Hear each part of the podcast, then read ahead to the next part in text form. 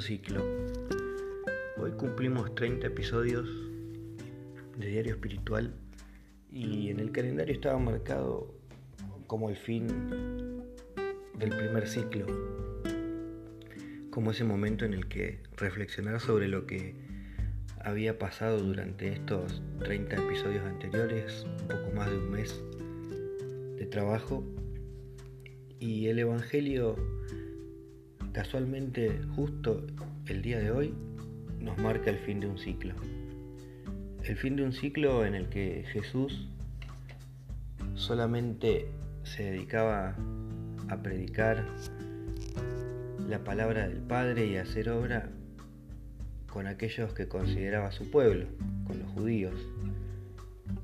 Y el Evangelio nos cuenta cómo le sucede algo que no le sucedía muy a menudo, pero que sí nos muestra la bondad, la generosidad y el discernimiento que tenía Jesús. Hoy el Evangelio nos cuenta esos momentos en los que el Señor también se llevaba un aprendizaje. Y es que cuando esta mujer pagana entra a una de las casas en la que él estaba y le pide por su hija, él pone como excusa, tal vez, el que primero debían recibir el pan, es decir, debía recibir el alimento vivo de la fe, la palabra, el propio pan compartido con el Hijo de Dios, y como lo dice en el Evangelio, los hijos, es decir, se refería a su pueblo. Y la mujer muy inteligentemente y seguramente desesperada por querer lograr su objetivo, que era que Jesucristo sacara a los demonios de su hija, le dice, le responde diciéndole que aún los perros de esos de los que le habla Jesús, que quedan en segundo lugar, comen el alimento que cae de la mesa, comen las migas de pan que caen de la mesa. Y con esto le da una gran enseñanza a Jesucristo. Y nos trae una gran enseñanza a nosotros y Jesucristo la entiende.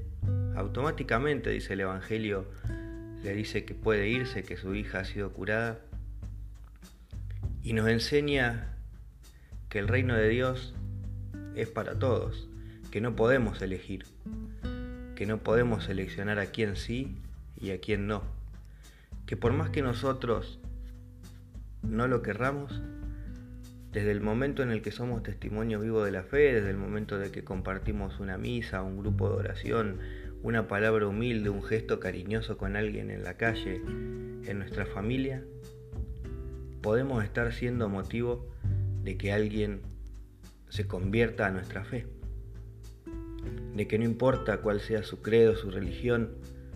de donde sea, esa persona que hoy nos escucha puede convertirse, puede despertar ese ardor y ese deseo por el reino de Dios, ese amor por nuestro Señor Jesucristo, y no hay segundos lugares. A partir de ahí, ese fin de ciclo para Jesús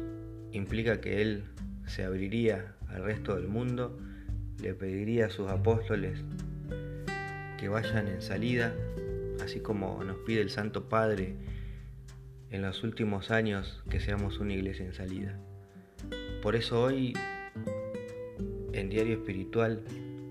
termina el primer ciclo, un ciclo para reflexionar, un ciclo para preguntarte qué te parece esto, un ciclo para pedirte que si escuchás este podcast, nos dejes tu comentario, nos dejes tu audio, nos mandes un mensaje para poder continuar de la mejor forma posible con este servicio, para poder continuar de la mejor forma posible, llevándote estas reflexiones diarias en el nombre del Señor. Que Dios nos bendiga, nos libre de todo mal, nos ilumine con su espíritu y nos traiga paz. Amén.